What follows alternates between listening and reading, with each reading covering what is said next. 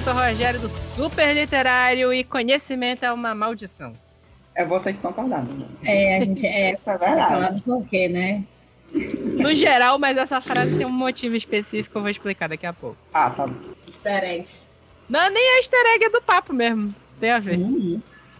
E também estamos aqui com Renata Pamplona. Olá, queridos ouvintes. E a Anne Magda do Garota Pai d'Égua. Gente, acho que eu vou acabar me derrubando nesse podcast dessa vez. Não vai ter jeito. Ah, sempre. sempre. Por quê? É guilty pleasure, cara. É guilty pleasure. Amiga! Setembro já é um negócio complicado. Esses podcasts são sempre pra gente se derrubar. Oh, nunca Deus. sai coisa boa daqui. A nossa imagem nunca sai boa desses podcasts. Ah, mas era pra sair boa? Ei, ainda tinha uma boa esperança. A gente tenta evitar cancelamento sempre, né? Mas. Segue o baile. Achei. Tudo isso e muito mais depois dos nossos recados.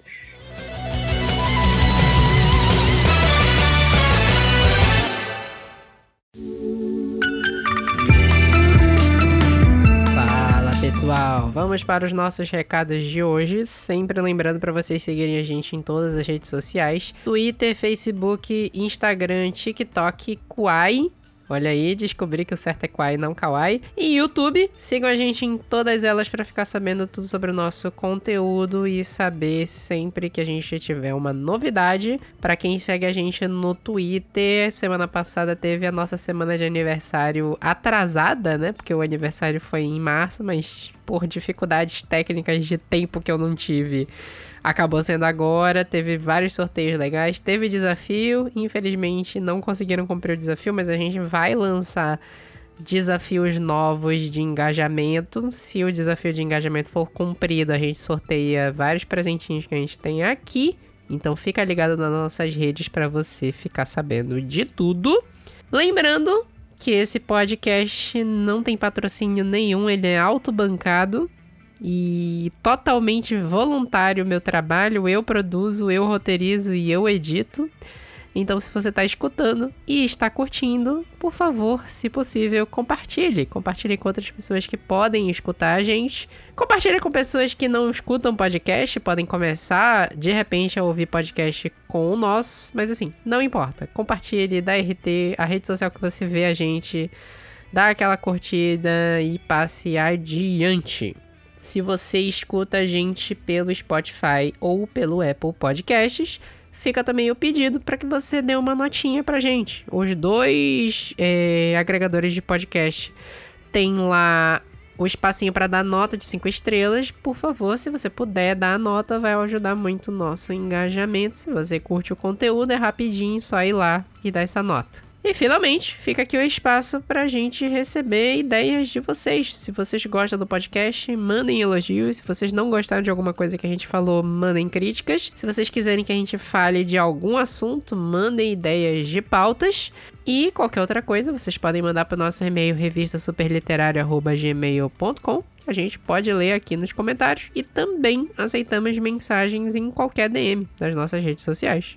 E é isso. Fiquem agora com esse bate-papo ótimo aí de Guilty Pleasures. Só a gente passando vergonha de novo.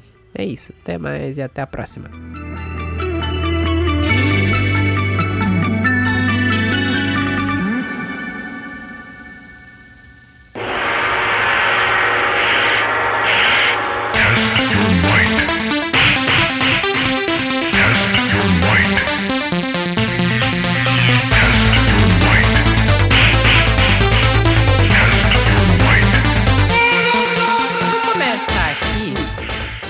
Eu tenho certeza que vocês viram.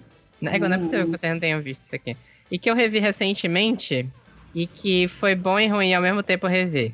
Que é Mortal Kombat de 1995. Ai, que horror! Puta merda. Ai, não, não, era que na minha assim. cabeça eu tinha esquecido da existência desse né? filme. Não oh, fala assim, não fala que horror. Não, não fala assim. O filme é legal ainda. Ai, gente. Esse episódio de hoje vai ser só a gente. Os, vai ser dois xingando a pessoa por ter indicado alguma coisa e a pessoa defendendo, né? É, pode ser. Vai ser desse tem, jeito, tem, né? Vai ser desse jeito. Mortal Kombat tem, um, tem até uma história muito boa daquele. Não sei se vocês lembram, acho que a Renata deve lembrar mais, ainda eu não sei. Que foi daquele evento que eu fiz de filmes de games. Sim, sim. que eu vi uma leva gigantesca de filmes de game, porque filme de game tá em pauta agora do, por causa do Super Mario, né? Ah, É. é verdade. Que o pessoal tá falando, ah, o Super Mario quebrou a maldição, e por aí vai, não sei o quê. Mas o do Sonic já não tinha feito isso? Eu acho que já tinha quebrado lá do Detetive Pikachu. Sim, É, poxa, Acho que gente, é muito legal. fofo esse filme. O ne- O negócio do Detetive Pikachu eu acho que Hum. ninguém viu. Ai, gente, que Porra, triste. Assistam, por favor, é muito Ah. fofo. Mas pra mim já tinha quebrado essa maldição. Assim, teve muito filme ruim de game depois do Detetive Pikachu. Nesse meio aí teve Uncharted, teve. Ah, é. Uncharted é Eu horroroso. eu não Oh. assisti, É eu muito não chato, puta merda. Eu- Passei ilesa. Ainda Passei ilesa, continuo com o meu discurso. Pois é, mas teve, teve antes, teve o. Depois teve o, o próprio Sonic 1 e 2, teve Super Mario agora. Se voltar muito no tempo, teve o. Eu acho que esse a, a Renata deve ter visto, mas eu acho que não. Que é o filme do Silent Hill. Não assisti. O. Com o Xambé? Xa- Com o Xa- Xambé. Ah, sim, Esse. sim, sim. Que é de 2008, se eu não me engano. do- 2006. Eu é. adoro esse filme. Terror em Silent Hill. É Uhum. esse. Que tem Eu o Silent falar. Hill Revelations, que é com o Jon Snow, que é muito ruim. Mas esse é muito bom. Esse é muito bom também. Só que aí eu, eu recentemente. é, isso tem muito. Assim, porque eu sou a pessoa que ainda usa Facebook, né? Quase ninguém Uhum. usa mais, né? Mas eu ainda uso. E o Facebook tá meio TikTok, que ele tem aquela aba de vídeo, né? E aí a minha aba de vídeo é basicamente aqueles canais que ficam resumindo o filme, que tá na moda agora, não sei se vocês já viram isso. E fica passando cena desses filmes antigos. Eu, eu, sem querer, treinei o algoritmo pra ficar passando cena de filme antigo. Aí outro dia tava passando a luta do. Do Scorpion contra o Johnny Cage do, do Eita. Mortal Kombat dos 95. Ah. Porra, vou rever. Vou rever Mortal Kombat de 95. E aí, o que que aconteceu? Eu sei que o filme é ruim. Eu sei que ele é Hum. muito ruim. esse filme. Só que ele não é tão ruim quanto eu esperava que ele ia ser. Pois é, né? O negócio, tipo assim, eu tava. Eu, eu fui ver esperando uma trecheira, que foi Hum. o que aconteceu quando eu revi, por exemplo, o Street Fighter do Van Damme. E acabou que eu me Oh. diverti vendo o filme.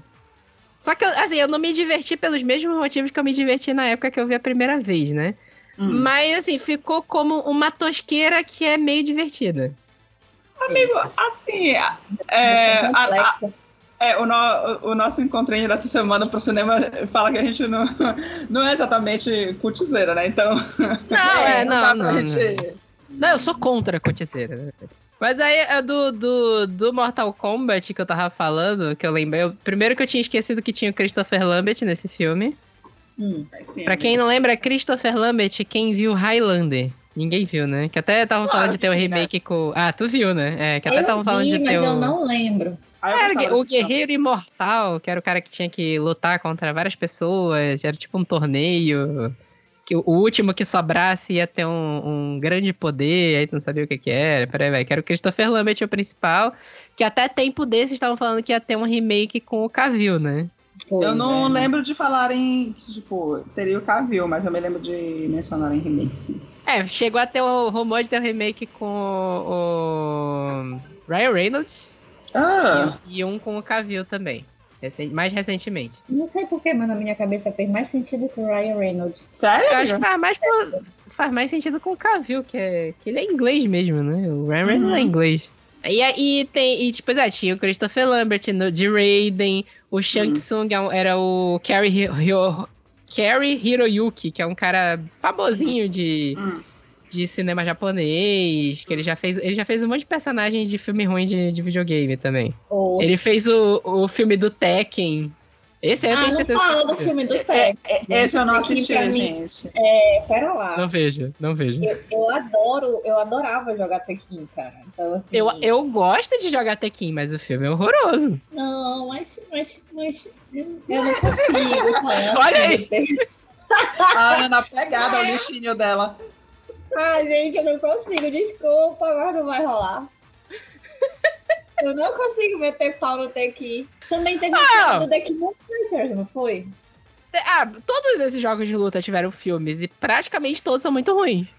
E- e Eu acho que dá pra ser uma categoria de Guilty Pleasure aqui, que é filme de, de game de luta. Mas bora pular o Tequim, por favor. Não, o, o Tekken, inclusive, tava nessa categoria de clipe que fica passando no meu Facebook de vez em quando. Porque o filme. ah, Isso aqui já virou, virou generalizado. O, o Guilty Pleasure não é Mortal Kombat. É toda a categoria de adaptação de game, né?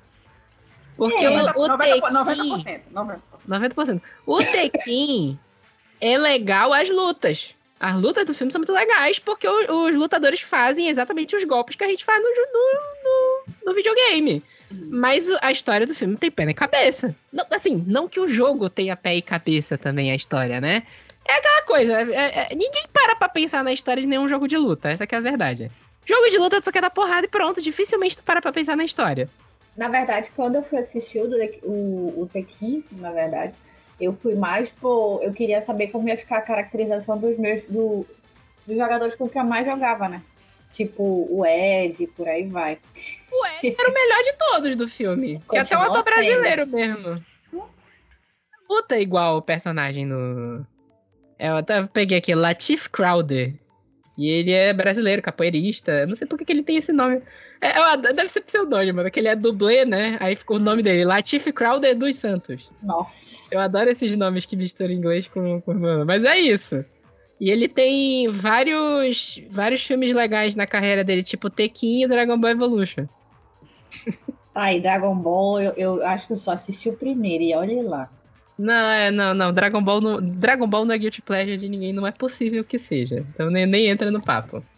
Mas é isso, acho que toda essa categoria aí de, de filme de. de luta, tipo de jogo de luta entra. Porque tem o, o King of Fighters, que foi o que tu citou, é um também que é de 2009. E eu vi, eu lembro que é, esse é- só que faz tempo que eu vi. E eu lembro que é muito ruim também. Guilty Pleasure, né? Não, The, The- assim, The King of Fighters eu lembro só de ser ruim mesmo. Eu, eu não lembro de ter gostado, não. O negócio é que o Mortal Kombat é, é divertido assistir. O Tekken é legal ver as lutas. O King of Fighters só é ruim mesmo. Tipo o Street Fighter. Gente. Tu lembra? Tu vai, tu vai defender o Street Fighter? Não, eu prefiro ficar quieta. Você lembra do Street Fighter? Não, porque assim, Street Fighter é uma coisa que eu passei. Eu passei, curti lá e tal. Mas não, não ficou, não ficou. Acho que Tekken mexeu mais comigo e The King of Fighters também. É, o, o, o Street Fighter não é. Nunca me pegou. Nunca joguei Street Fighter. Nunca, nunca foi muito a minha praia. Eu joguei muito. Eu joguei The King of Fighters, joguei Tekken, aí pega mais, né? Mortal Kombat eu vou te falar, também nunca joguei. Eu peguei o hype mais pelo filme na época que eu vi o filme. É isso. Mas, sei lá, né? Não sei. Street Fighter é muito ruim também. Eita. Street Fighter eu revi nesse evento do. do de filme de game que a gente falou. Eu, eu, eu acho que o único que eu revi foi realmente o Tekken. E olha lá. E o Tekken, inclusive, eu descobri que tem uma continuação. Isso que é pior. Mentira! Tem, só que não. É aquelas continuações que é pelo, pelo trailer. Isso eu não assisti, não vou assistir. Mas pelo que eu Depois vi eu no te conto trailer. como foi. conta lá, conta lá. É essas continuações que são os mesmos atores, mas eles esquecem o primeiro. Eita. Porque o Eita. trailer não tem nada a ver com o que tem do primeiro. É tipo Esquadrão Suicida lá dois, o Esquadrão Suicida. Eu não assisti o 2 do Esquadrão Suicida. Melhorzinho, né? Mas é isso. E, e praticamente esquece que existiu um primeiro. Aí é meio nisso, né? Não sei. A gente se entregou em menos de, sei lá, 20 minutos, 10 minutos. Sim, amiga. é. Eu, hein?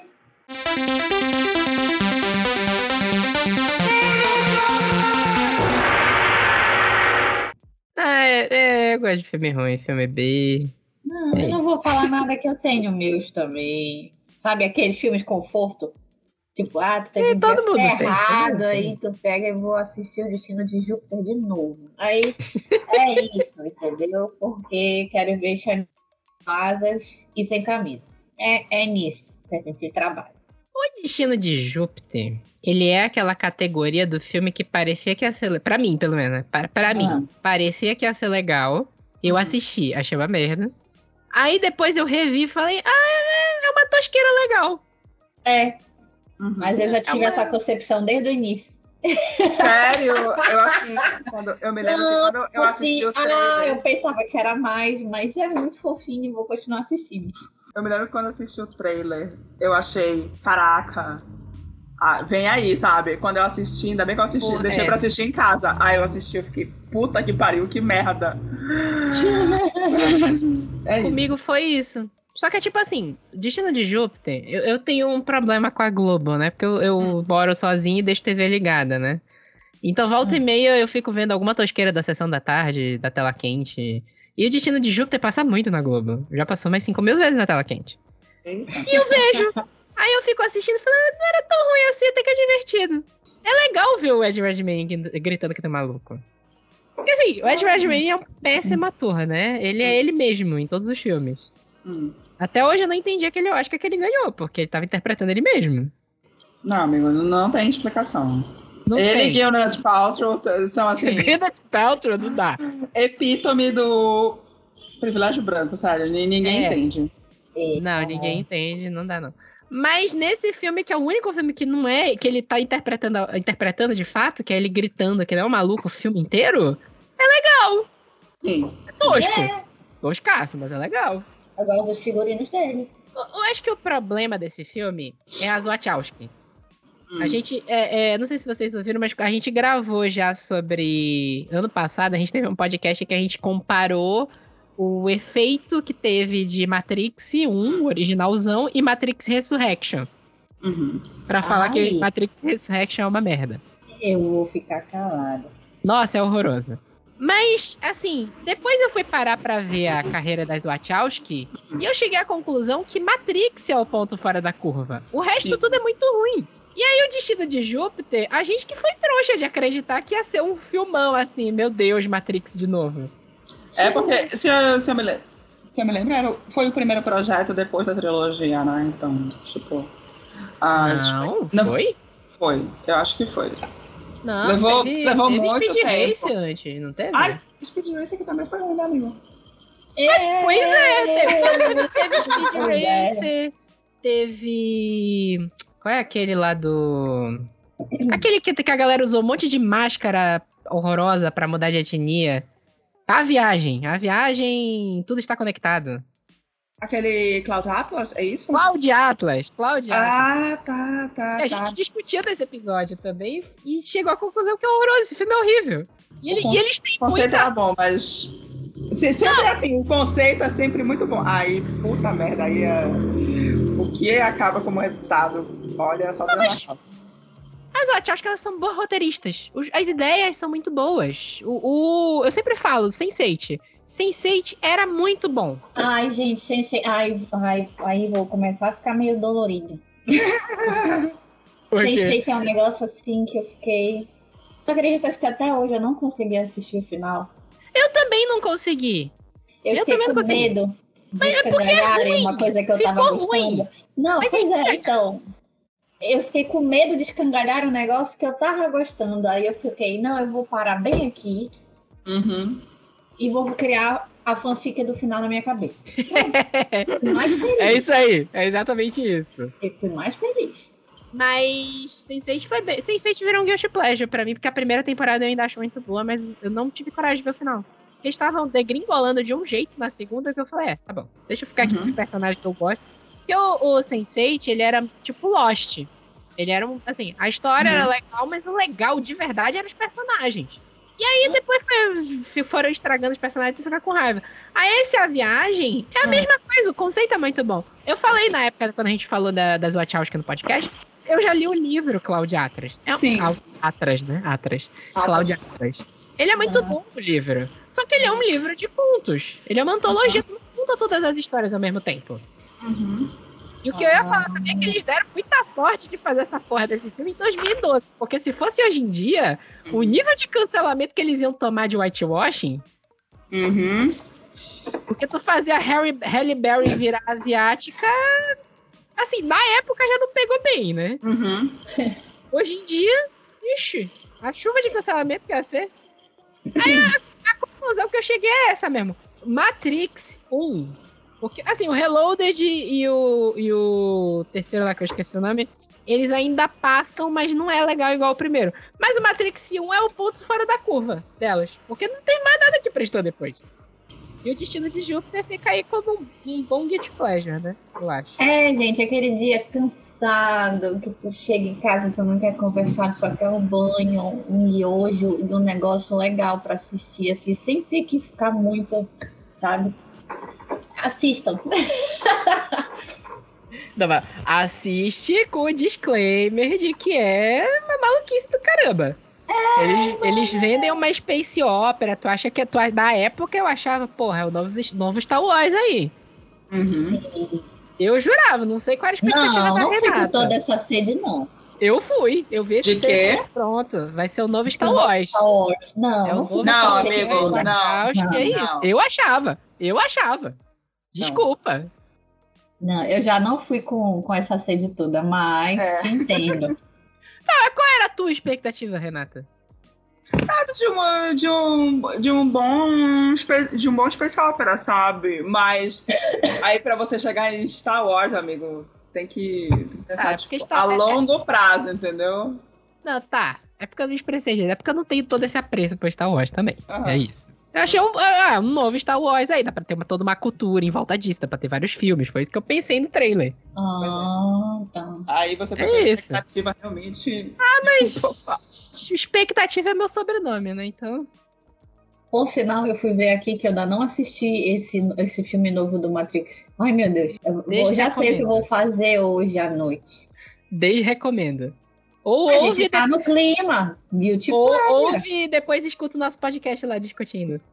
Fica, fica o Tá. disclaimer que tem muito ódio nele. Tá. Anotado.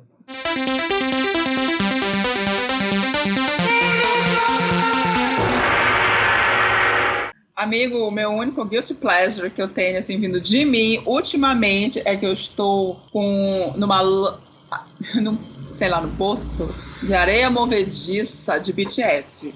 Essa madrugada eu fiquei até três da manhã assistindo o BTS, porque nós esperamos uma da manhã. Eu fui dormir na casa da Carol pra gente esperar sair o trailer. Tu imagina. O trailer não, o clipe do cara. Tu tá entendendo? Não, mano, não. Eu tô aqui. Eu tô, então agora, inclusive, eu acabei de fazer um story que eu tô cuidando dos cards que eu ganhei hoje, entendeu? E dos cards que eu já tenho de, de menino do BTS. Olha, eu não tenho condições dessa. Olha, essa, esse, essa eu não levo na costa, porque não fui eu. Amiga, foi você, Não fui porque eu. você abriu Eu as fui. portas do Não, leste sai asiático. O fora. problema é Esquece teu, sim. A pirâmide que eu te meti foi dorama, não foi, não foi K-pop, tô fora. Ah, porque o Dorama é tipo a maconha Exatamente, e o BTS entendeu? é a cocaína. É isso. Vai É, ser Não, Não, é fora, vocês você- estão querendo colocar tudo no mesmo barco, não. Não, tô com a minha cabeça serena de que dessa daí não fui eu. A pessoa é muito cara de pau, olha. Não sou, amiga. Tu, tu pode. Eu sou a pessoa que te induziu, te convidou e tal, pros doramas. E aí são drogas mais pesadas. E aí a gente foi. E quando eu vi, tu já tava nessa sozinho. Culpa da Carol. Culpa da Carol. A Carol, uma hora dessa, a cabeça dela, a orelha dela quente. Né? Mas é sério, sério, eu tô, eu tô assim, num- numa situação que eu não sei nem dizer pra vocês onde é que eu vou parar daqui a um Daqui a Não, pouco tá, quatro- tá dando 400 reais no álbum original. Se eu tivesse que eu 400 reais, eu daria agora. Agora. Ai, Não tá Deus. entendendo, é porque eu não tenho crédito pra isso, cartão de crédito pra isso. Hum, Porque se eu tivesse, você pode ter certeza que eu estava belíssima, comprando uma vitrolina pra colocar o, o, o meu- Aliás, pera, vale a discussão. Por que é tão caro comprar álbum físico Não, mesmo de, Não, de mas é K-pop? porque não, não, não é feito aqui, é tudo, é tudo importado. Então. Sim. É, aí o, o problema É, são as taxas. É, É. Eu acho que também Nada pesa, não só porque tu vai trazer de longe, mas é porque não é só um álbum, é toda uma experiência. Então, vem a caixa, e tem outras coisas, tem as Sim, fotos, sim. tem caixa. Então, eles te vendem não o álbum, mas a experiência. É tipo abrir uma LOL. Ou então Uma- uma mystery box, É por aí, é exatamente, uma, uma É, mystery tipo box. isso, tipo isso. entendeu? É por isso que é caro e tu traz de longe. Aí Uhum. fica meio complicado. Eu entendo, mas já Não passei tem versão pirata? Versão Ah, pirata? fala pra uma, Na uma verdade, versão pirata. tem, tem as versões mais simples, né? Que são menos da metade do valor, mas Ah. tipo, compra o digital. Ah, mas aí não tem As edições físicas, CD, vinil, realmente não, não, não tem. Infelizmente. Se tivesse, eu também já, já teria comprado. Rapaz, porque olha, a ga- galera tá perdendo uma oportunidade aí. É verdade. Olha aí, vamos Galera trazer dos meios alternativos, olha, anota aí, anota é, aí. cópias de, de mixtape. Vamos fazer. Olha aí. Porque hoje em dia, né, tu entra no AliExpress, Shopee da vida, o que mais tem é coisas alternativas de, de alguma coisa que às vezes a qualidade é melhor que o original, né? Cara, eu Amigo. achei no AliExpress um dia desse, sabe o quê? Os, o, o, o quadrinho, mangá, Hum. de um dorama que eu adoro. Dois doramas, na verdade. Eu achei os dois. Eu fiquei, gente, que Eu não posso cair nesse mundo assim. Não. Sério? Hum. Sério, eu achei, eu achei o, a versão física do Webtoon do W e Uhum. do. Qual é o outro? É. True, True Build, que é um dorama recente, Sim. mais ou menos, com o cara do Astro também e tal. Ah, É isso. Achei lá e falei, não, desinstalando o aplicativo imediatamente. Eu, eu quase caí nessa porque eu achei no AliExpress os mangás do Love Alarm. Sério? Web, Webtoon, né? Webtoon impresso. Webtoon, isso. É, porque o, o Love Alarm saiu como Webtoon, mas depois saiu impresso, né? Eu falei, é, igual, olha. Só que aí eu fechei a janelinha. Não botei nem nos que- favoritos, que aí eu podia achar de novo depois, né? Não, isso é verdade, melhor é verdade. melhor não, Hum. melhor. Eu acho que o único, a única derivação do dorama que eu ainda consumo hoje são os livros. Ou Uhum. o, o- as graphic novels, Sim. o, sei lá, o livro derivado da série. Tipo, quando a gente assistiu It's Okay Not To Be Okay, houve a derivação dos livros. Aí eu tenho os, os livros que eu mais gosto. Esse, o W, Two Words, eles fizeram, eles trouxeram, a, a Intrínseca trouxe pro Brasil um livro que aparece no, na- no dorama. E, tipo, Ah, aí sim, não deu pra evitar, né? Mas com relação a álbuns de K-pop, até porque o que eu gostaria não, não, não tem mais. É relíquia. Vocês não pegaram a onda do Now United também, né?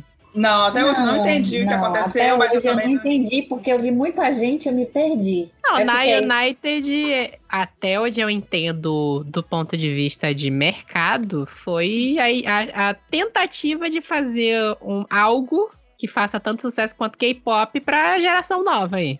É porque K-pop... De ter uns idols, mas não Ah. ter idols só coreanos, ter idols Se a do gente fosse fazer um, um podcast só sobre essa cultura dos idols, ou de como é a, a fanbase na Coreia, é um, é um podcast só. Porque Ah, sim, sim, sim. Tem, tem idols, por exemplo, hoje eu tava vendo, não sei se procede, porque como eu não sou fã, eu não acompanho, mas eu vi um vídeo no Instagram de um rapaz que ele é fã da Blackpink, né? Blackpink, sei lá, é Blackpink. E aí ele colocando que numa entrevista elas disseram que a, a banda, o grupo já existia há mais de 10 anos, mas eles passaram, elas passaram três só dentro da empresa. Só é, estudando música, é, Uhum. aprendendo a dançar, e, e tem outras tantas situações que elas passam dentro da empresa para poder um dia tentar deslanchar. Então é muito difícil esse, esse universo. É porque, em geral, também, os caras do, do- das bandas de K-pop, eles não são só boy band mesmo, igual a gente conhece. Porque, Na verdade, querendo, na grande maioria das boy band que a gente conhece, americana, brasileira, os caras não cantam porra nenhuma. Essa que é a verdade. Ei, Os coloca de minha, minha, minha, minha ressalva aqui com o Backstreet Boys, por favor. Ah, mas o Backstreet Boys não é boy band tem algumas décadas aí, né? É, mas deixa a minha ressalva aqui no caso deles. Não, mas quando eles começavam, eles eram super desafinados. Eles foram ficando bons com o tempo. Graças a Deus, que nem vinho. Ah, mas tu lembra aí das boy bands brasileiras, sei lá, Menudo, aí, voltando muito atrás, tá? Menudo? Menudo, Dominó, Restart. Essas bandas ninguém cantava. Passei É, batida doido. nessa fase, tava dormindo, entrei em coma, sei lá. Ah, mas tu já ouviu, tu já ouviu, tu já ouviu, todo Não, mundo ouviu aqui. Ninguém vai fingir que não escutou pelo menos uma música emo ali em 2010. Ninguém vai vai- NX0. NX0. Se bem que o NX0, o de Ferreira até canta. NX0, é. Não, o de Ferreira canta. Mas os idols de K-pop, eu não conheço um que cante mal. Nenhum. E eles não É, são a, a galera. estudando, né, amigo, pra eles poderem conseguir chegar no palco É. pra uma tentativa. Eles não são a galera que depende do autotune. É. Eles cantam, de fato. Que aqui no Brasil tem uma galera aí, às vezes, não é nem boy band que eu tava pra caramba também. Olha o shade, olha o shade. Olha só. olha É...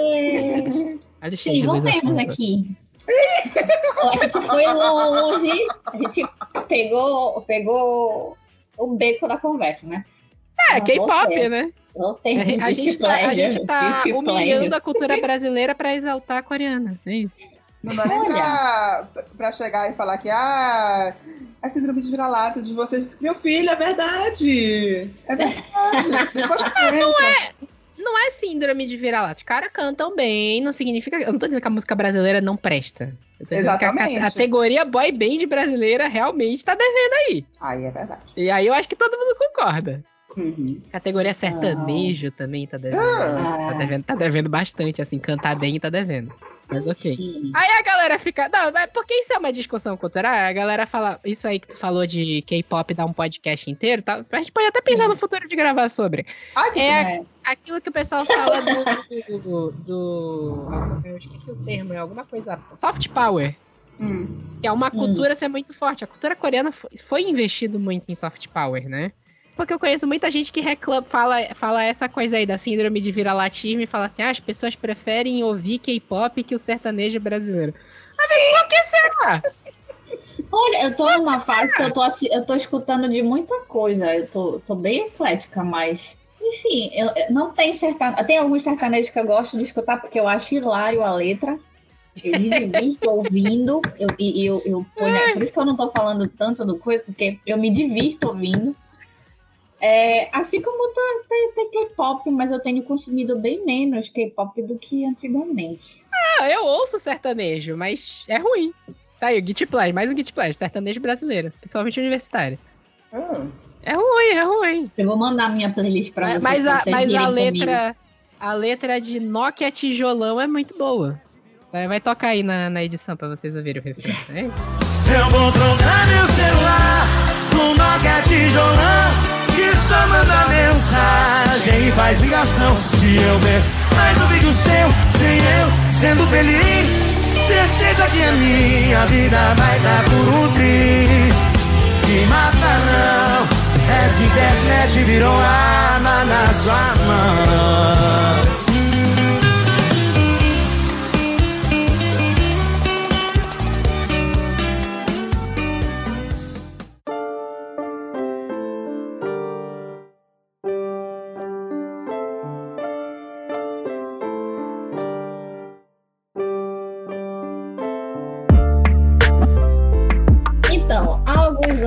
Atrás, não lembro quando, eu li, eu comecei a, a ler. Não era muito do meu convívio a leitura de, de coisa de máfia, né? Então, eu acabei caindo aí nessa, nessa situação. E aí eu fui ler o Born in Blood Mafia Chronicles, que é o primeiro, que é o Ligados pela Honra, que é da Cora Haley, né? É tipo assim, eu sei te dizer que eu gostei da história, mas eu sei te dizer que é muito errada. Então eu fico assim, ai meu vai. Deus, que, que, que nó, que nó de sentimentos, porque, enfim, esse, esse livro específico não tem assim, ah, o mocinho, não. Na maior parte da, da coisa, todo mundo tem seu nível de culpa ou de, de coisa errada, entendeu? Então, é, ou faz parte do sistema que ali foi criado. Então, eu não lembro se a Renata leu esse Ligados pela Honra. Tu leu? amiga? Eu li o primeiro e o segundo. Da, É, da- eu acho que a gente não leu junto ou não? Não, lemos o primeiro. primeiro juntos, aí tu Sim. continuou e eu li meses depois o segundo. Então, assim, é uma, uma, é uma, uma série, né? Dessa questão do, do Burning Blood. E aí eu parei, eu, eu, tipo assim, no primeiro eu já mandava pra Renata, Renata, não sei o que tá se passando, amiga, eu não sei que dizer se eu gostei ou se eu não gostei. Amiga, o que que eu tô lendo? Quando eu fui ver, eu já tava no sétimo. No sétimo, no quinto, no sétimo, sei lá. Aí eu, eu Ai, parei de falar porque eu fiquei assim, ai meu Deus, ela não vai me perdoar, porque eu continuei lendo. E, e realmente é um negócio muito, muito. Assim, não sei nem descrever direito a sensação que dá, porque, tipo, eu gostei da forma como a autora contou a história, como ela fez a narrativa dela, a construção do livro todo, só que é um negócio assim que tu fica, gente, eu tô torcendo pro vilão. Ah, mas Que aí. isso? Mas aí isso é intrínseco a qualquer história de máfia, né? É, não tem, não tem um negócio assim, tu vai ler, tu vai dizer assim, ah, um final feliz. Não, é um final que tu aceita descendo quadrado, assim. O negócio é que, por exemplo, eu, eu obviamente não li, essa série eu não conheço, mas tu- toda vez que falam de máfia, a primeira coisa que eu penso é Poderoso Chefão e Sopranos. Não, é porque assim, esse é, Poderoso Chefão e Sopranos, ele te conta toda uma. Não é. Talvez seja considerado um romance pela, narra- pela forma da narrativa. É, né? não, Pela não tem da nada escrita, de Mas romance. assim, não é um romance romântico. Como Não, eu- não, não tem nada de atrás, romance. né? Tem E de aí, romântico. quando tu tem Ligados pela Honra, tu já começa com a menina sendo criada pela. ela- é parte desse mundo, né? A Ari Scuderi. Ela é, é a protagonista. Ela é parte desse mundo, ela é filha da máfia, o pai dela é mafioso e todo mundo sabe o que é, o que é aquele universo. Então, eu fiquei assim, cara, eles. eles coisas, erra, coisas que eu tive que digerir quadrado. É, essa questão de casamento arranjado numa história co- é, cotidiana, né? A gente tem esse- essa narrativa no romance de época, por exemplo, mas é, não sei, é- é- ver isso no- numa história contemporânea às vezes dá um bug assim na minha cabeça. E aí tu vai casar com o cara e o cara é chefe da máfia da outra cidade, e aí tu tem que ser Pra aquela mulher famílias. submissa, troféu, e aí tu vai criando um, nojinho no meio da história, mas aí quando tu vê, tu já tá, tu já tá no final da história e tu já tá no segundo livro. Não sei dizer. Mas o, o, o meu ponto em citar Poderoso Chefão e, e Sopranos é porque, tipo assim, vendem os caras, personagem principal, Don Corleone, Michael Corleone. Michael Corleone nem tanto porque ele é, porque ele é mal, meu, ele é ruim mesmo. Mas, ó, Tony Soprano, eles são os heróis da série, mas eles são grandes escrotos. Só que, então, como eles são pra- os protagonistas, a gente meio que vai torcendo por eles. Pelo menos Sim. isso acontece pra mim, comigo, em praticamente tudo que é história de máfia. Porque, assim, querendo ou não, história de máfia é legal, romance de máfia é legal, mas é, é uma romantização de uma coisa que foi muito escrota na realidade, né? Não, não tem o que dizer. Sim, não tem muito como defender, mas a gente acaba defender. lendo. Só que aí, tipo coisa. assim, aí a, a pessoa escreve uns personagens legais que estão no meio de um ambiente escroto e acabam virando es- escrotos por tabela. Já era, tu já gostou do personagem? É, Isso que é foda. Uhum. tipo, eu queria, eu continuei lendo, te admito muito mais pra ver a Arya Scuderi, que é a, a protagonista. Sei lá, uma hora dá um murro na cara do cara, tanta raiva que eu peguei no meio do caminho, mas enfim, não vou dar spoilers. Terminou de uma forma diferente, mas ok. Nove livros depois, né? Tinha, tinha que Não ter é? uma cri- criatividade, né? Eu fui pra Bienal ano passado e eu fui no, no stand da, da, da Buzz. É, da Bess, na verdade. Hum. Quase que eu trago a coleção toda na mala. Amiga, se Meu preserva. Deus do céu. Pois é, mas a- aí é que tá. O bom de você não ir na Bienal só. As minhas amigas que estavam comigo me deram juízo no meio do caminho. Aí foi tudo Ah. certo. Não voltei. Minha mas tá no meu estratégia... Scooby. Não, tá no meu Kindle. Pra qualquer falta de respeito, quando eu precisar, tá lá. Minha estratégia atual é- é- se resume a viajar só com mala de mão. Aí não cabe nada dentro, eu Amiga, acabo eu não gastando. comprei outra mala. Eu vou ter que comprar. É, eu- eu- já, já aconteceu isso uma vez. E eu ainda despachei quase 20 aconteceu. livros pelo correio pra mim mesmo. Meu. Ai, meu Deus, minha primeira É, Bienal não gatilho. tem essa tua lógica aí, acho válida pra quem tem controle, não é meu caso. Mas sabe que aconteceu isso comigo em Buenos Aires, né? Que eu fui em Buenos Aires e Montevideo agora recente. E é Hum. muito sebo naquela cidade. Ai, E gente, livro é, in- livro é incrivelmente barato. Ai, Eu gente. comprei uns livros novinhos em Hum. espanhol a 500 pesos argentinos. Isso não dá nem Meu 10 reais direito.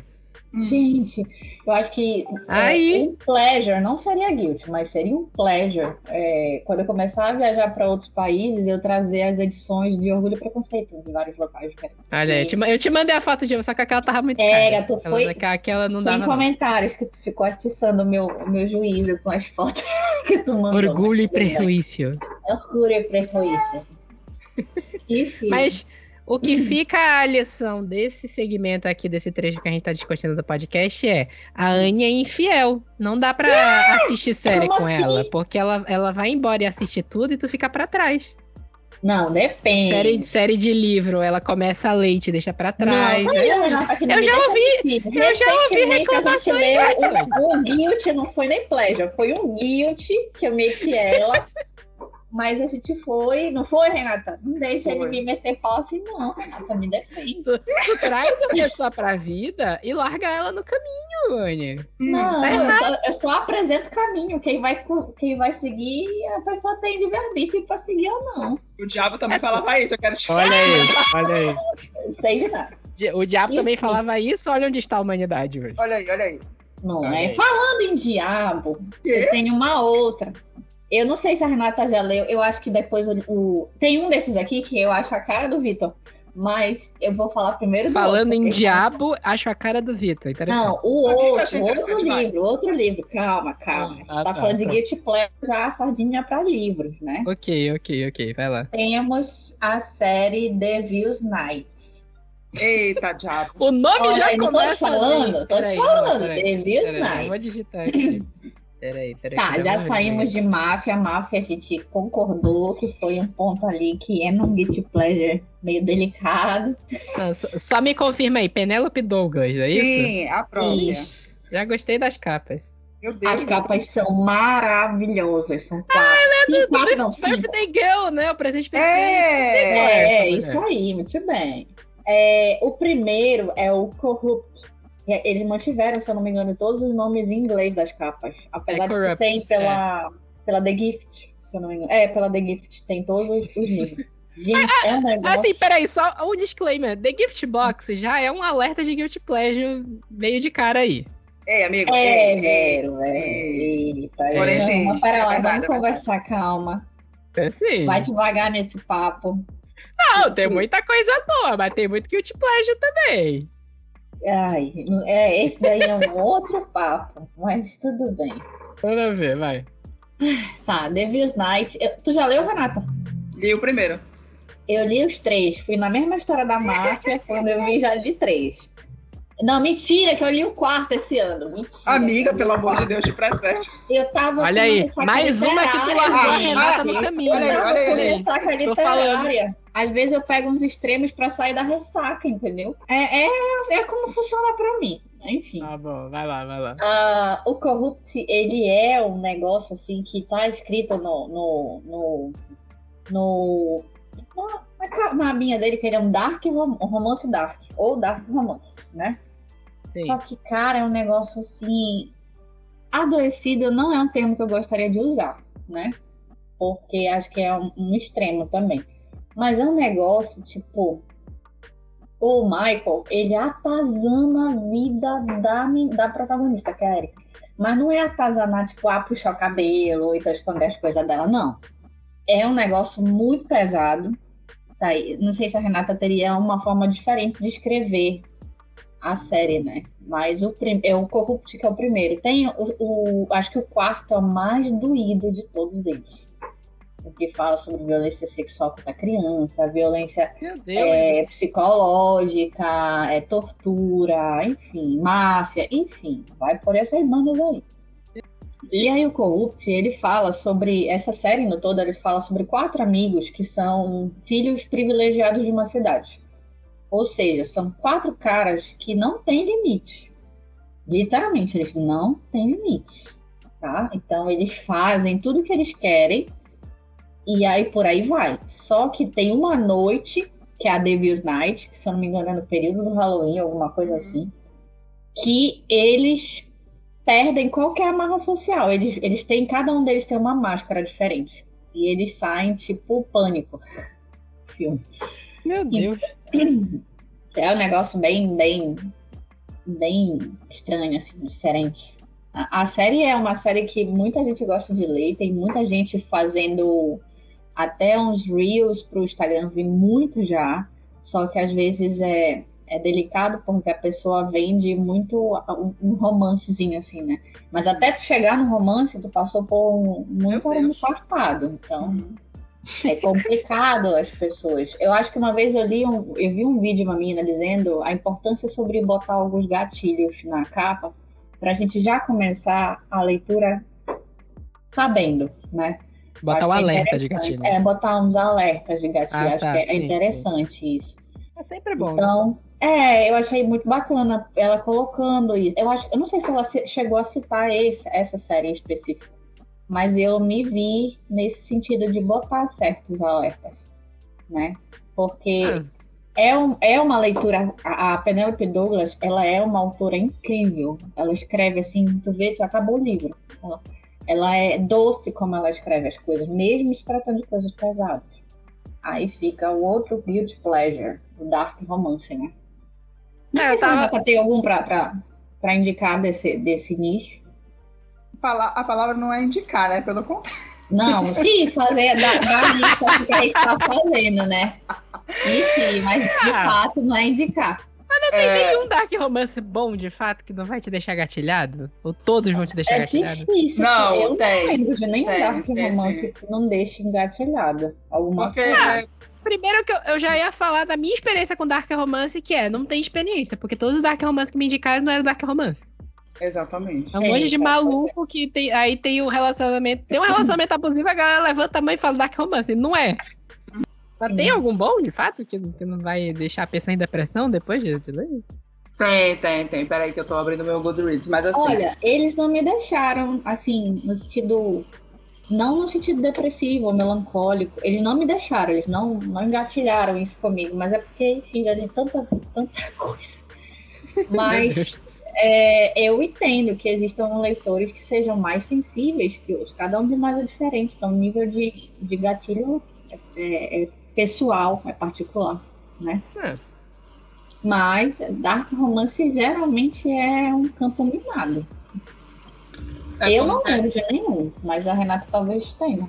É, eu já até me- mencionei, Vitor, é, o Darkverse da, da Runix. Eu não sei se tem no Brasil, ou se tá vindo pro Brasil, se alguém comprou.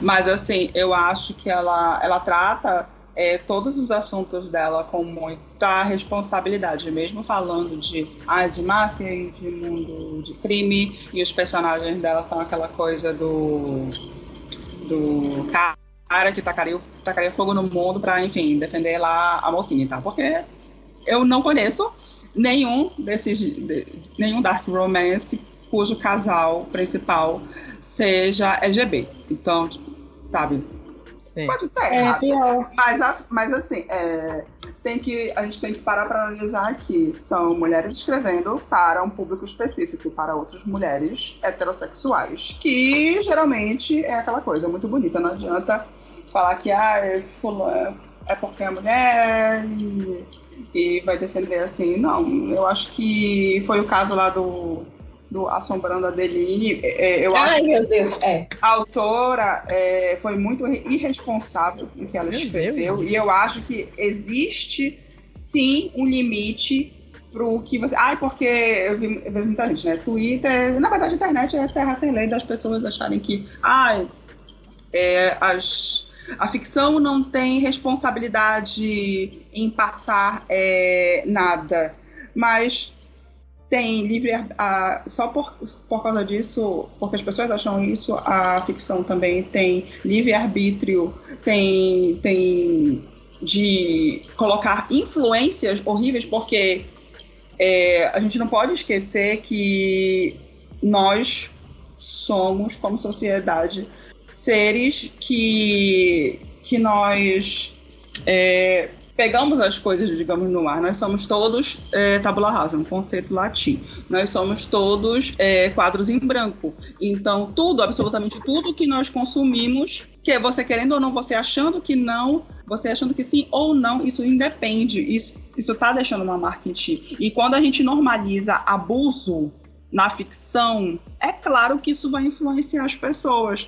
Então, eu acho que a Runix é a única, a única autora, e eu já li Penelope Douglas, eu já li outras autoras, e tipo, não faço questão de, de manter. Eu meto o pau mesmo, e quando, quando eu faço resenha, e tasco-lhe é, é, é, classificação baixa, porque eu não acho que, que você tenha como autor, é, ou como criador, na verdade, de arte qualquer, você possa fazer qualquer coisa, entendeu? É, porque a mulher, a mulher não é politizada, ela não sabe que tipo de violência é, às vezes ela tá normalizando, sabe? E isso me deixa muito puta. Mas é aquela coisa, isso só acontece porque eu tô num outro nível ali de, de, de ver as coisas, de. Não, não é gatilho necessariamente que ah, aconteceu só comigo, mas que são, são dados que, que eu vejo que sei que, que são fatos. Que a violência feminina é uma realidade, entendeu? E eu não vou pegar e tá continuando, tá continuando a ler certas coisas e acabou. Eu vejo meu Goodreads antes. Goodreads é o Scooby, né? Eu, antes, quando eu largava um livro, eu simplesmente tirava ele da minha lista. Porque não tem como você marcar, tipo, larguei. Existem outros aplicativos que sim, outros, sites de, para leitores que, que eles fazem essa marcação, né? Larguei o livro, mas não existe isso no Goodreads. Então, mas a partir desse ano comecei a deixar. E, tipo, eu deixo a observação do porquê eu larguei tal livro. O DNF. É, did not finish. E Entendi. tô sem pena colocando, sabe? Ai, normalização ali da, da, pedo, da pedofilia, irresponsabilidade, falando sobre isso, isso e isso. Então tá chutando pau. Foda-se. Ai, não, não esse, esse que a gente leu, que possivelmente a Renata nessa furada, nessa legal, foi muito difícil, gente. Não, não, foi... Corrupt não, porque tem uma coisa. Não. A, é, específica. É, a Penélope, ela escreve, eu acho sim responsável algumas coisas que ela escreve, porque ela escreve o bully romance, o bully romance, né? Ai, sim. Coisa que, que o cara lá, ele é o diabo. Literalmente o diabo. Mas assim. Devil's Night, né? É, exatamente. E só que é, ela escreve muito bem. Ela escreve no sentido que cada capítulo tu não quer deixar o capítulo. Porque tu tá muito curioso pra, muito, tu fica muito curioso como leitor para saber o que, que vai acontecer. E existe essa é. escrita que às vezes. Foi instigado na leitura toda para saber Exatamente. o que vai rolar. E quer chegar, já, já vira uma questão assim de orgulho, sabe? Ah, não, eu cheguei até aqui, eu vou terminar esta merda. E E eu não acho que necessariamente foi isso que aconteceu lá em Assombrando. Assombrando eu terminei pra pegar e meter o pau mesmo, sabe? Foi, foi muito difícil. Foi Olha que terminou difícil, com sério. como é? O cliff, cliff, Como é o termo que a gente o, usa? O cliffhanger. Cliffhanger. Eu fiquei assim, não, a história acabou bem aqui. E é. aí eu fiquei assim, não, é porque. Larguei de mão, né? Não, a gente não largou, a gente terminou o livro, mas ele virou um marco pra gente, assim, do, de limite. Né? De, nossa, sim, sim. E o, o, pior, Vitor, é que, tipo, tá bombando esse livro. Ah, mas é claro. Começou a bombar no Todo TikTok. mundo é perturbado. Daqui é... a pouco vai bombar no, no Twitter, no book Twitter, que só tem perturbação. Não, também. já tá. Eu vi a citação tá. por lá.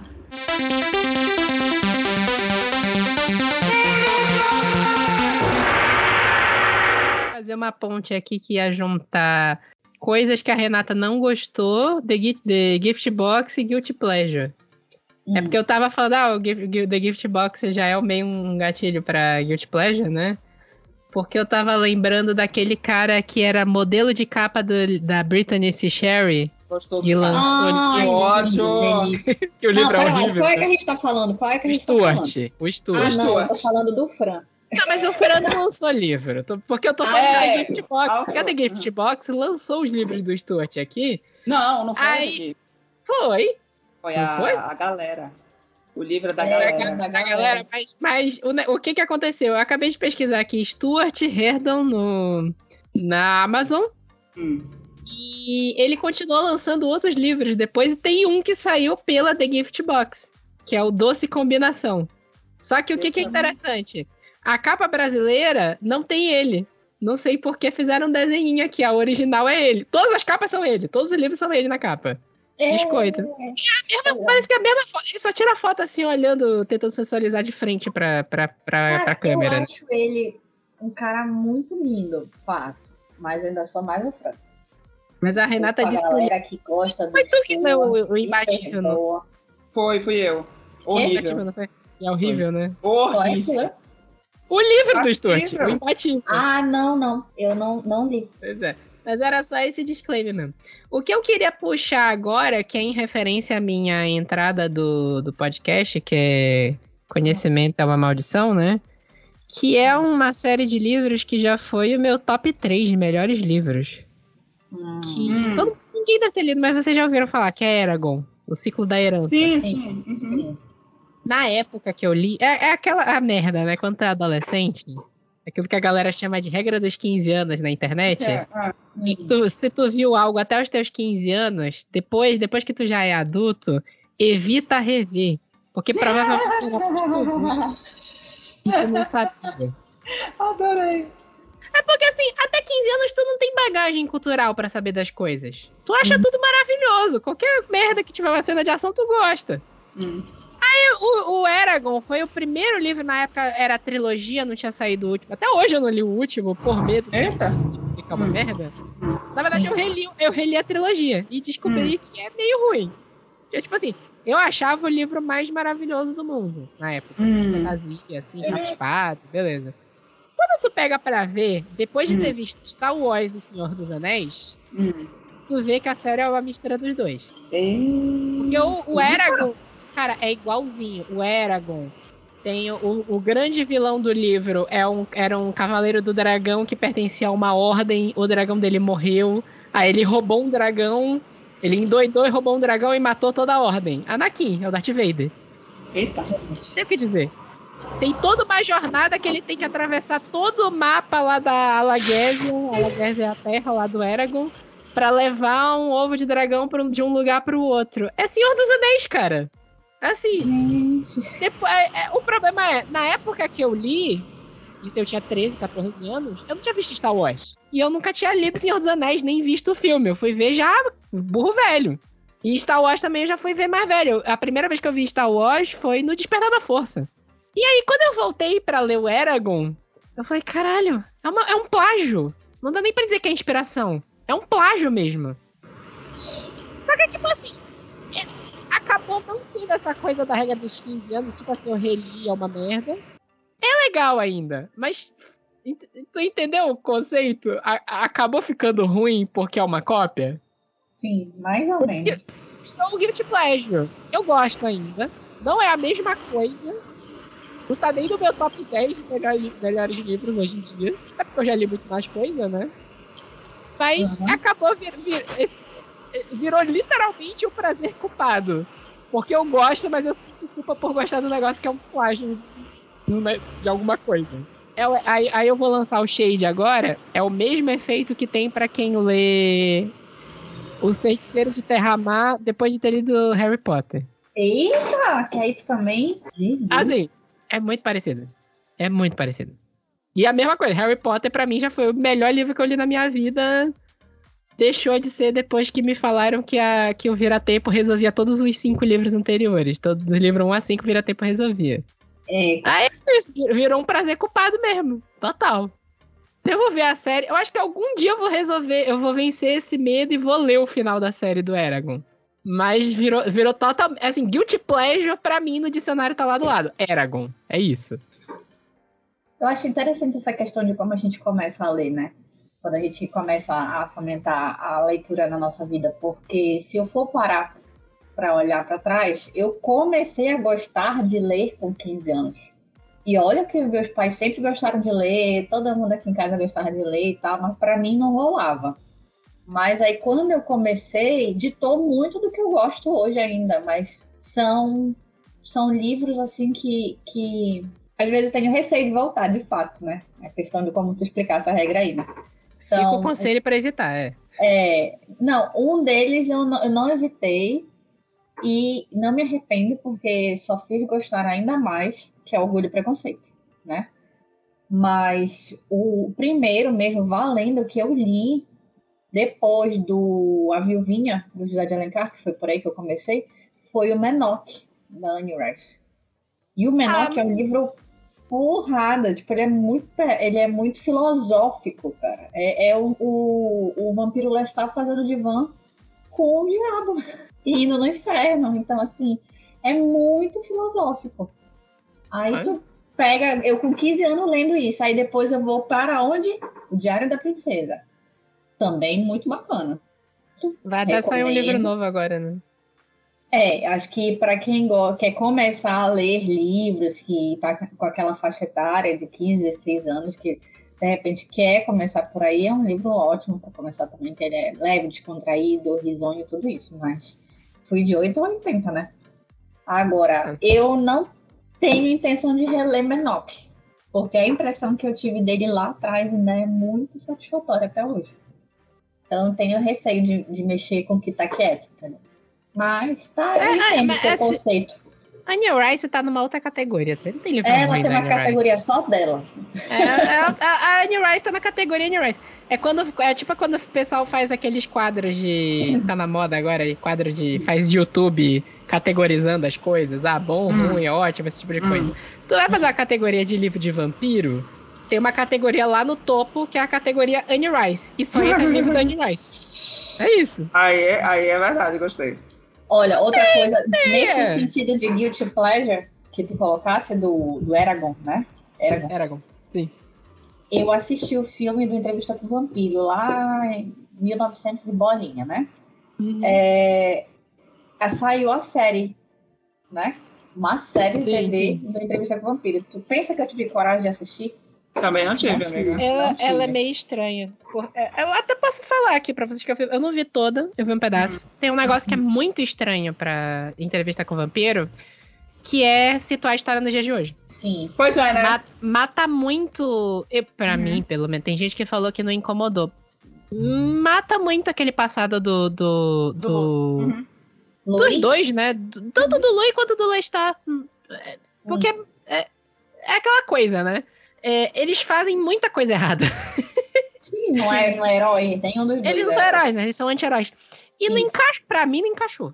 Eu, eu vou parar pra ver tudo ainda. É porque assim, eu tô com um monte de série agora que eu tô vendo pelo meio do caminho. Agora que eu consegui terminar Anéis de Poder. E é um monte de série que eu tô assistindo pra odiar. Anéis de Poder, o Entrevista com o Vampiro não rolou direito, aí eu vou dar mais uma chance ainda. O Vampire Academy, que voltou, eu Não, vi só o primeiro não, episódio. não assisti Vampire Aí, Academy. ó, Vampire Academy, Fernanda não tá aqui, não sei se ela vai ouvir isso. Mas o filme é um guilty pleasure do caramba também, porque ele é muito ruim, mas é divertido.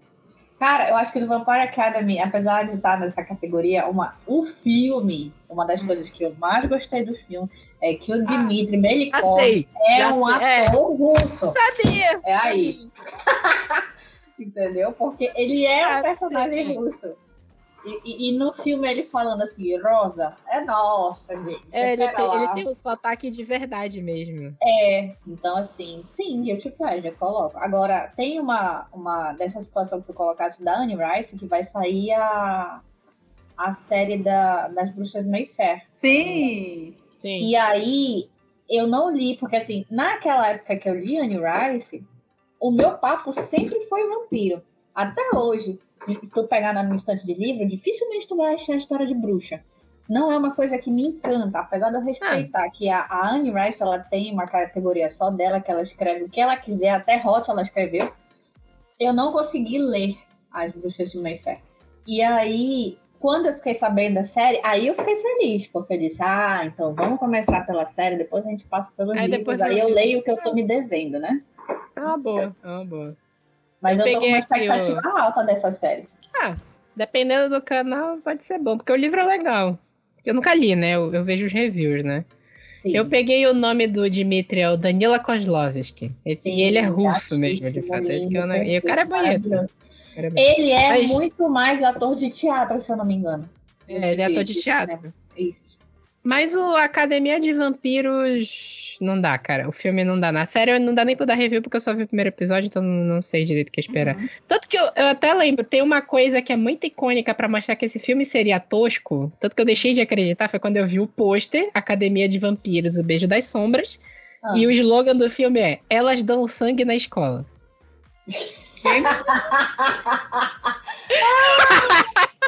Meu Deus! Você tá desenterrando os negócios meio cara, delicados. Eles. Ah, nem é tão desenterrado assim que é de 2014 esse filme. Não é tão Mesmo antigo, não. assim. Não é tão- Vai fazer 10 anos ano que vem. Não é tão Pois antigo. é, é um, é um belo de um desenterro.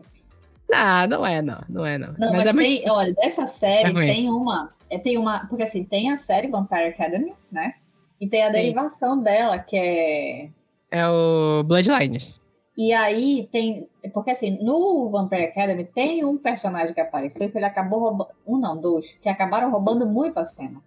E aí ganharam Sim. a sua própria série. Então, Sim. a gente tem o Dmitry Belikov e o Dinka lá no, no, no, primeiro, na primeira série, e a gente tem o Adrian Ivashkov na segunda. Sim. E é um espetáculo de personagens. Gente, que coisa gostosa de ler. Eu, eu comprei o, os quatro primeiros em hardcover. Eu li eles em inglês antes deles chegarem aqui no Brasil. Uhum. Fiquei um pouco arrasada, porque realmente as capas brasileiras são mais bonitas. E aí eu tô nessa. Não terminei de ler também, porque fiquei com medo do final. É, é triste esse negócio de a gente ficar com medo do final e largar a série.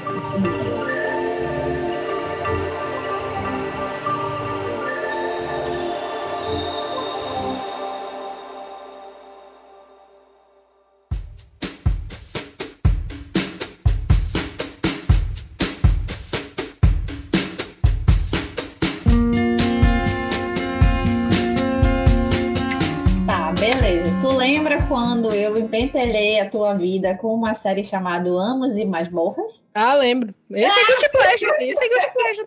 Não tem é? uma, tem uma, uma passagem lendária que sou eu lendo o trecho desse livro no Deus. Literatura Hot 2. Eu posso até trazer pra cá. Tem um, um bastidores disso, que é o trecho que eu leio a, as fichas de personagem, o pessoal ficando chocado com, com as fichas de personagem. Bicho, Olha, é. essa aí é. É tipo assim: você gosta de Dungeons and Dragons e gosta de literatura hot, leia Anos e Masmorras. É isso que eu tenho para te dizer. A Lena Valente, que é a autora, ela foi fantástica para escrever um universo, tipo assim, de, de um universo RPG usando o BDSM. Ela é foi porque é, são é os caras que tem uma máfia que tem um negócio com BDSM misturado Sim. com Dungeons and Dragons, tem interpretação de papéis de fato. Sim.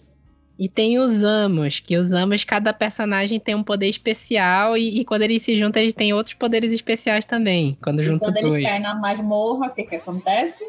Fica aí vapo, a vapo. É. Vapo Vapo.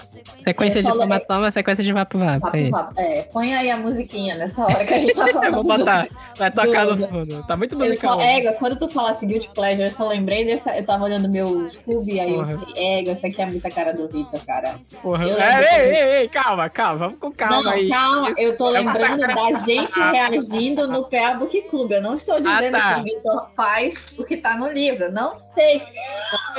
Por que, que, que vocês vão pensar de mim? Não, eu tô dizendo que ficou marcado na minha cabeça, porque quando eu falei desse livro no PA Book Club, tu, tu ficou impactado. Eu fiquei. Mais impactado. impactado fiquei quando eu li. Pois mas, é. Assim, mas eu te impactado que tu foi ler, entendeu? É guilty pleasure pela bizarrice da coisa, mas o livro não é ruim, não. Ele não é ruim. Não, além da Mas é bizarro. É, é, é bizarro, é. Sim. Bizarro é de fato, mas o livro não é ruim, não. Lá vamos nós de novo, que são quase 10 livros e eu li 5.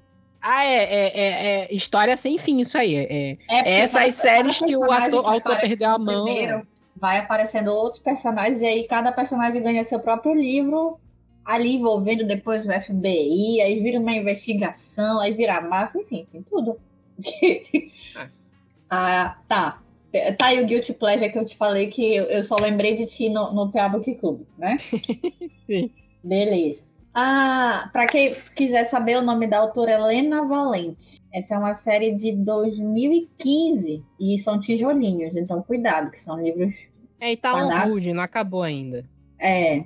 O outro é para é o meu, meu minha dica final assim da, do, do, da, da gravação é um negócio que eu fiquei muito desconcertada. Acho que eu Ai, tenho, né? É, e olha que para me desconcertar tem que ser um negócio bem, né?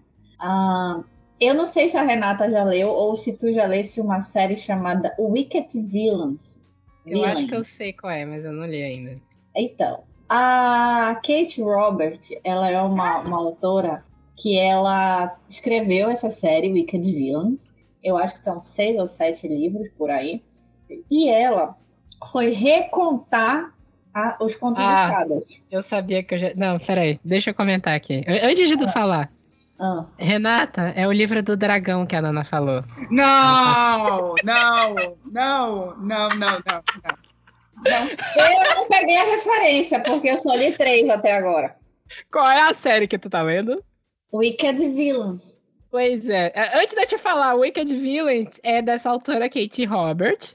Hum. E ano passado a Nana participou do Literatura, do Literatura Hot e ela falou de uma outra série que tem do, da Kate Robert, que é a série A Deal with a Demon.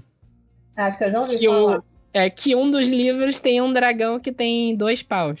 Não, não ouvi falar, não. Gente, que É a mesma isso? autora, é isso. Aí prossiga. Ai, gente. Não, não, não, não, não.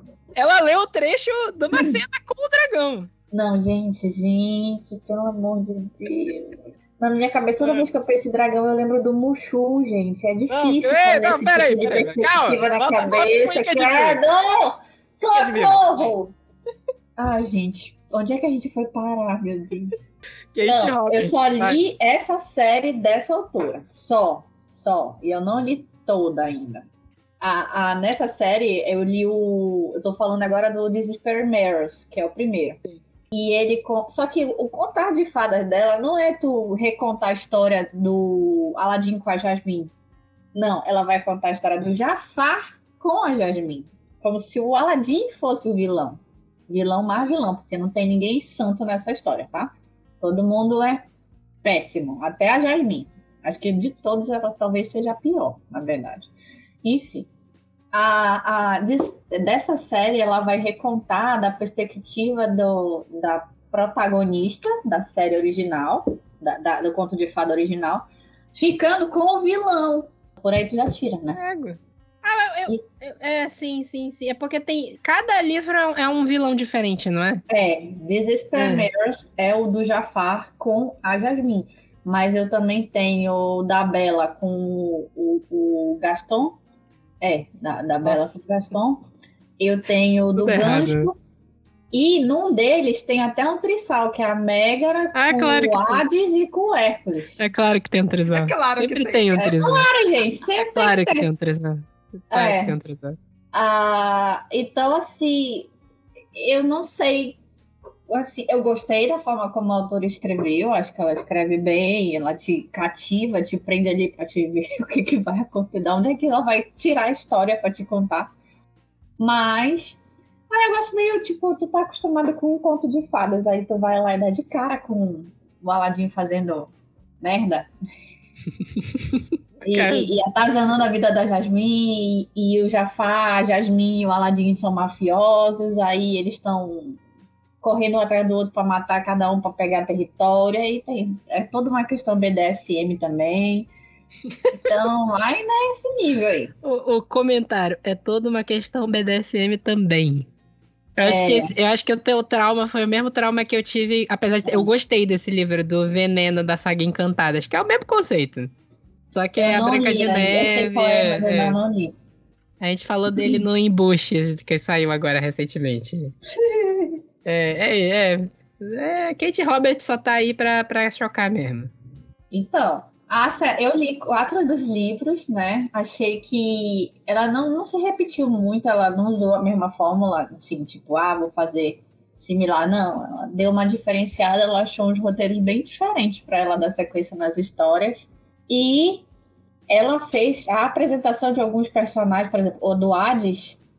Nossa, ficou assim um, um- um personagem que chamou muito a atenção. Ele te cativa na leitura. Hum, Não com foguinho na cabeça, mas. Enfim, é, com com, o fo- é foguinho. com foguinho em outra cabeça. É, pô, é. Por aí. Rogério, por favor. Te preserva, te Rogério, preserva. presente. Foguinho em outra cabeça ou em outro rabo. É. Ah, aproveitar que a, que a Anne tá na bizarrice, eu vou puxar uma outra bizarrice que não tem a ver com Hot, então dá pra dar uma respirada aqui, que é um livro que foi um guilty pleasure que eu li muito tempo atrás. Esse eu não sei, eu não sei se alguém já ouviu falar desse livro. Ele se chama Zumbitos, Poe está morto-vivo, Não, não pode Alan Goldshire. Eu acho que é o livro mais bizarro que eu já li na minha vida. Ele é um livro Será, que sem ele... tirar o Orgulho e Preconceito Zumbi? Ah, nossa, orgulho, preconceito e zumbi é normalidade perto disso aqui. Jesus. Eu não sei se vocês já leram biografia de músico. biografia de banda, biografia de cantor. Vocês já leram, né? Uhum. Não. A Anne, eu acho que não. A, a Renata, eu sei que ela já leu porque a gente já fez um evento de, de rock, do Dia do Rock, que ela falou de umas biografias, eu falei de outras. Aí eu lembro que ela. ela- Tu conhece como é o gênero de Uhum. biografia? Em geral, tu vai contando a história do, do artista, do cantor, da banda. Aí no meio tem algumas entrevistas, tem Uhum. opiniões das pessoas, gente, gente que participou da época, às vezes tem fã, por aí vai. O Zumbeatles, ele é exatamente isso. Só que num universo em que os Beatles são zumbis. Hum. Gente. E, assim, é um livro que ele é gore, ele é nojento. Ah, É, é um Ah. livro, assim, nojento mesmo, porque tem todo um processo lá, porque... Eu, eu não lembro bem porque faz um tempo que eu li, mas se eu não me engano, o John Lennon foi o primeiro que virou zumbi, ele que converteu os outros. E o Eita. processo de transformar em zumbi é mega nojento, que ele, que ele tem que fazer um comer o cérebro do outro. É um negócio mega. É um livro assim, bem gore mesmo, bem nojento. Só que, só que como uma biografia de banda. Então, nesse livro aqui, o próprio nome dele, Paul está morto-vivo, né? Porque tem, tinha aquela teoria que o Paul McCartney tinha morrido e sido sim, substituído, sim, né? sim. Uhum. Que o nome da teoria da conspiração era Paul está morto. Aí Hum. fizeram Paul estar morto-vivo é um trocadilho. O John Lennon tá vivo, ou melhor, tá morto-vivo, porque ele é um zumbi, então ele, ele não morreu com lá no, no atentado. Ah, Tem entrevista com ele, ele fala como é que ele transformou os outros em zumbis. Aí eles falam do Mick Gente. Jagger, o Mick Jagger é um zumbi. Gente. É um livro perturbado. Sério, é um livro que eu. que- assim, eu me diverti lendo pela bizarrice da coisa, porque é um livro extremamente bizarro. Ele é muito bizarro. Ao mesmo tempo que é louco. É engraçado. É como se fosse uma comédia de zumbi, gore. hum. E, e- e às vezes o- os zumbis viram ninjas, os ninjas são inimigos dos zumbis, e eles tocam música no meio, e tem entrevista, e tem relato de fã falando como era o show dos Beatles zumbis. E assim, é tão louco que eu não consegui nem tecer uma opinião, assim, sabe? Amigo, será que eu te eu tô tentando entender até agora. Mas. E eu queria, assim, eu queria entender o pitch desse livro. De, tipo assim, eu vou escrever um livro, uma biografia de banda que os Beatles são zumbis. Eu queria muito entender, na moral. E o que é mais interessante é que o autor é o Alan Goldshare. Não tem mais livro nenhum dele. Esse é o único livro que tem dele aqui na Amazon. Meu Deus, por isso então mesmo. Os, os, os outros livros, outras publicações é tudo, sei lá, coisa meio normal, assim, sabe? Hum. Como se fosse biografia de banda mesmo. Não, não é, Uhum. não é ficção. Uhum. O único livro de ficção é esse. Aí eu fiquei assim. Eu, eu queria entender de onde saiu. Eu não consegui, porque eu, esse eu não leio prefácio. O pessoal tava até discutindo isso no Twitter outro dia. Eu não leio prefácio, eu não leio agradecimento, não, não leio nada. Esse eu resolvi Oh, ler pra ver se eu entendi alguma coisa. E eu não entendi nada. Não entendi de onde veio, pra onde foi. Eu sei que era uma maluquice, eu achei engraçado. Assim, é muito nojento. Acho que é o livro mais nojento que eu já li na minha vida. Mas.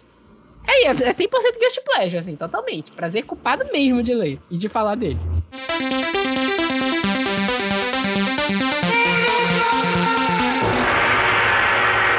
E aí, dá pra falar de Belo Desastre?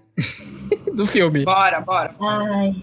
O filme, né? Porque o livro não tem nada de pleasure, né? Só guilty mesmo. Então. Tu gosta do livro, sério? Não, assim, Julgando, na julgando. época. Na época. Foi em 2000 e quanto que esse livro saiu? 2011, não foi? 2011, é. 2011, é. Então, na época eu tava no. Eu fui lá, li tudo, acho que eu só li o primeiro mesmo, eu não li, eu não li a sequência dos, dos livros, né? Nem o Belo Casamento, que foi deles também. É, com a idade que eu tava, naquele período que eu tava, o livro foi ok.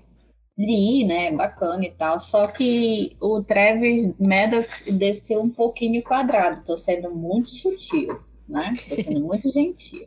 Ele desceu um pouco quadrado, assim, tipo. Ah, eu não sei explicar, gente. eu Não sei explicar. O, o, Não tem o que explicar, né? Ele é é porque complicado e Não, na época. o que eu acho interessante é que, assim, tem um outro livro com uma perspectiva similar, até certo ponto, que é o Real, da Kate Evans. Que eu Ah, amo, sim, amo é, esse sei qual livro, é. amo esse livro. Até hoje eu tenho ele. E A aí, gente, a gente já falou dele em algum embuste que eu lembro. é, então, assim, tudo bem, eu entendo porque a pers- perspectiva do, dele ter entrado na categoria embuste também. Mas a gente tá falando de Guilty Pleasure, né? Então, o Rio, ele tem um, um lutador de, de lutas clandestinas dessas que, que roda dinheiro que só, né? E, e aí tem toda uma história, tem toda uma questão de construção, e aí a autora também coloca uma outra situação do, no sentido de saúde dele também. E ela coloca músicas no meio do, do, do livro que, cara, casaram perfeitamente com a história. Então eu amo esse livro. É, é, pode ser considerado um guilty pleasure, talvez. Dependendo de quem tá olhando. Na minha, no, meu lado, no meu lado, eu não considero ele um tipo guilty pleasure, não. Eu acho ele livro conforto. Tipo, tô de ressaca daquelas bravas, vou lá e leio de novo. E ainda escuto as é. músicas, ainda tem isso. é... Agora, de, desse real foi. Eu realmente gosto muito da história. Agora, do Travis Maddox, o que me incomoda um pouco é a questão de que não tinha. Ele não. Ele era muito tipo. Para ter um diálogo, para ter uma concessão, para ter uma conversa, para ter uma construção, é toda uma. É difícil, sabe? Eu não, não, não vejo essa situação. Eu via muito eles brigando, brigando, brigando, e aquilo ficou muito marcado para mim. E ele sendo o cachorro louco isso ficou muito marcado. Mas eu tenho amigas que ainda amam a história, gostam muito da história, e eu respeito, né? Porque, enfim, todo mundo tem seu livre conforto. Por isso que depende da perspectiva. Mas é, dentro dessa mesma categoria de lutadores de, de lutas clandestinas, eu prefiro o Real. O, o Belo Desastre é, é um livro ok. Gostei mais do filme, vou te admitir já desde já que eu gostei mais do filme. eu achei o filme muito engraçado, muito hilário. E acho que não ficou tão evidente o, o, lado cachorro doido dele. Ficou mais evidente o lado de que ele era louco pela Abby, né? Era então... isso que eu ia falar, né? O cachorro louco mesmo ficou meio de fora do filme, né? É, o, o, o Jekyll ficou de um lado e o Hyde ficou Jekyll. do outro né? Melhor comparação. Não, é sério, tô falando sério. Parece o Jack Wright, porque assim, o cachorro é. doido, a gente pegava no livro, ai, gente, era insuportável. Aí tinha o lado Travis, tinha, tipo, ele era, tentava ser romântico, ele tentava ser parceiro, ele foi conquistando ela aos poucos e tal, mas quando entrava o lado cachorro doido, Jesus do céu. Ah, o que eu ia perguntar para vocês que leram o livro é se o livro tem esse negócio de ser uma comédia rasgada. No, hum, comédia rasgada não, e, de ser, e de ser uma comédia de situação constrangedora. Não, também não. Não. Na verdade, a Eve, ela, ela passa uma, uma pelo que eu me lembro, né? Não sei, a Renata até vai me corrigir qualquer coisa. Ah, pelo que eu lembro da Abby, a Abby era uma garota que ela saiu fugida da vida dela. Então. Ah, mas é é, também. É, para tudo ela queria esconder, então deixar as pessoas fazerem parte daquele convívio dela era um pouco mais difícil, era um, um pouco mais trabalho. No uhum. filme apareceu o Travis entrando na vida dela de uma forma um pouco mais rápida. Mas eu entendo que também seja porque não dá pra fazer três horas de filme, né? Eu acho que o problema não é nem o tempo, é porque é, é pesado mesmo. Né? E eles quiseram fazer uma comédia romântica, é, basicamente. Agora, o que. A forma como eles retrataram o pai dela, eu achei que ficou muito bacana. Eu achei que ficou. Deu, deu pra criar ódio, né? Dele. E isso foi ok. Não, fica, fica, é, é, fica a recomendação. É aquela coisa que tu falou, né? Que a gente viralizou uhum. com a foto, né? Do, a gente vai dobrar a, a, bilheteria do livro, do filme, né? É, eu vou, eu vou dizer agora no podcast para assistir e vai triplificar. triplificar. Olha aí. Olha, eu vou te admitir que essa semana eu quase fui assistir esse filme de novo. É Amiga, com ingresso sobrando, né?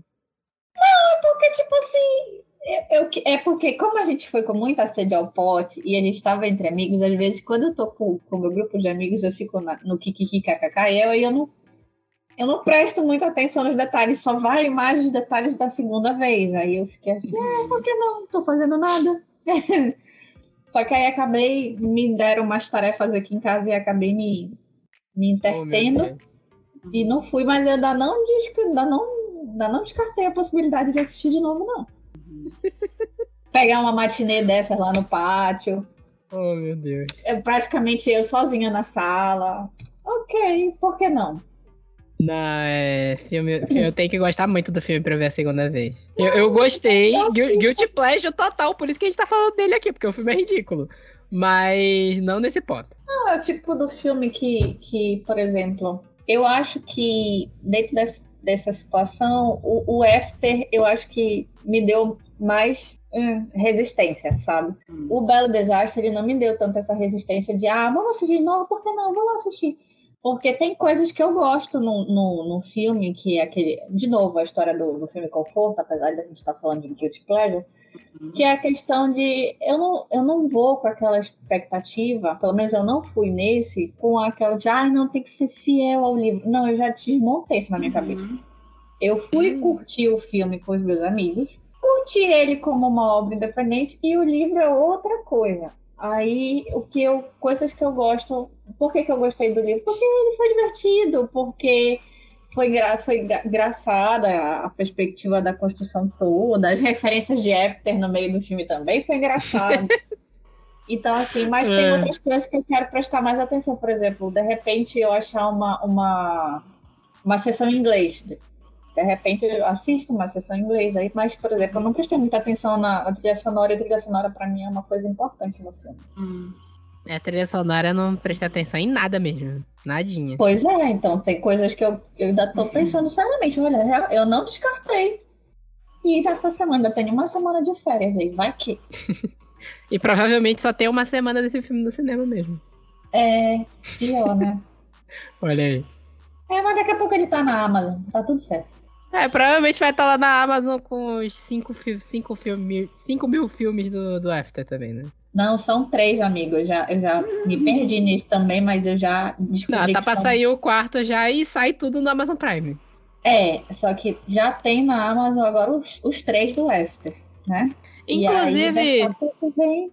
ah, inclusive aproveitando o papo, Guilty Pleasures e Amazon Prime. Vale a pena ver After? Não. Olha, de vez em quando eu assisto. Só de passar uma rainha. É igual o DVD do, do Destino de Júpiter, que tu deixa engatilhado já, né? É. Ah! É. Mas assim, eu assisto em inglês porque eu acho muito, muito bonita a voz do, do cara que faz o Harden. Não, acho que quando ele fala inglês britânico. Ai, gente, pelo amor de Aí, Deus. aí é verdade, mas aí. Ah, mas aí qualquer britânico... Não, mas é, vai. tipo, eu acho que do livro After eu só li o primeiro.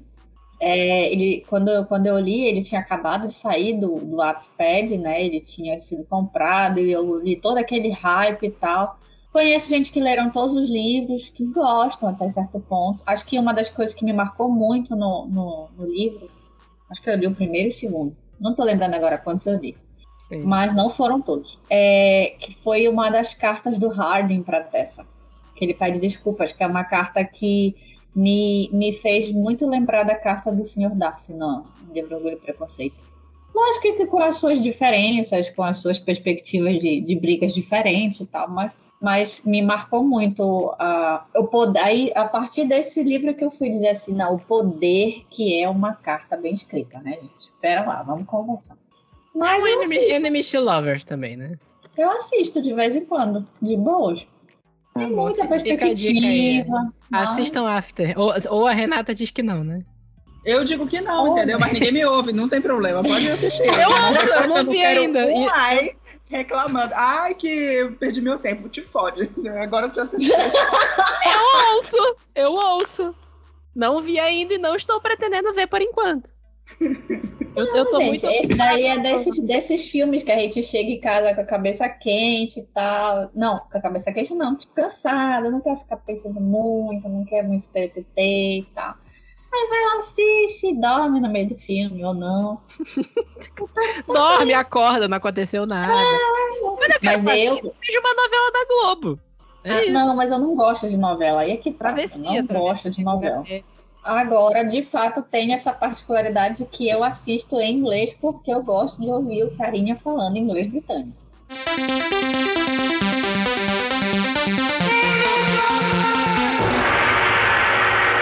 Ui, É isso, espero que vocês tenham gostado da gente abrindo o coração aqui, revelando coisas que a gente não queria ter revelado. Vamos é de mais isso, novo, né, Vitor? Vamos imaginar. Vamos de boa. Eu, eu sinceramente acho muito pior o dragão com dois paus. Eu bem. vou passar meio longe desse livro, porque. É, o, ruim, o ruim é que o bizarro desperta curiosidade. É isso que é foda, Sim, o- ok. É, é nessa lógica que eu acabo lendo esses livros É. quando eu tô de ressaca. É isso que acaba com a gente. Né? Mas não, não a ponto de eu ver after. Mas é isso. E é isso, até mais, até a próxima. Até daqui a 15 Tchau, dias. gente. Valeu. Tchau.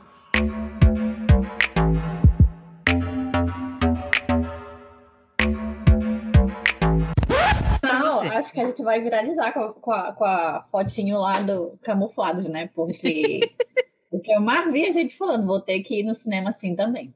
Ai, que tudo! A, a gente vai dobrar a bilheteria de Bela Desastre. Ai, gente. Cinco é, pessoas iam ver, agora vão 10. né?